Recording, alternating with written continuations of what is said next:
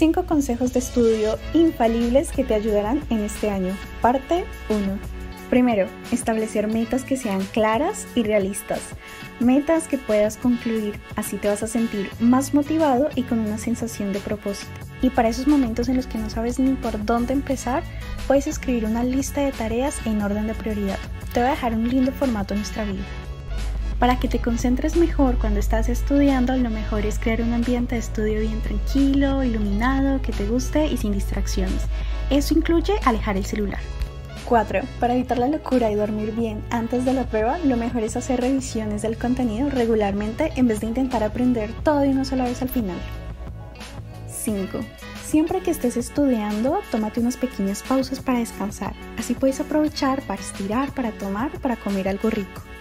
Si te gustó, compártelo con tus amigos y nos vemos en un próximo episodio de Universo Biotech.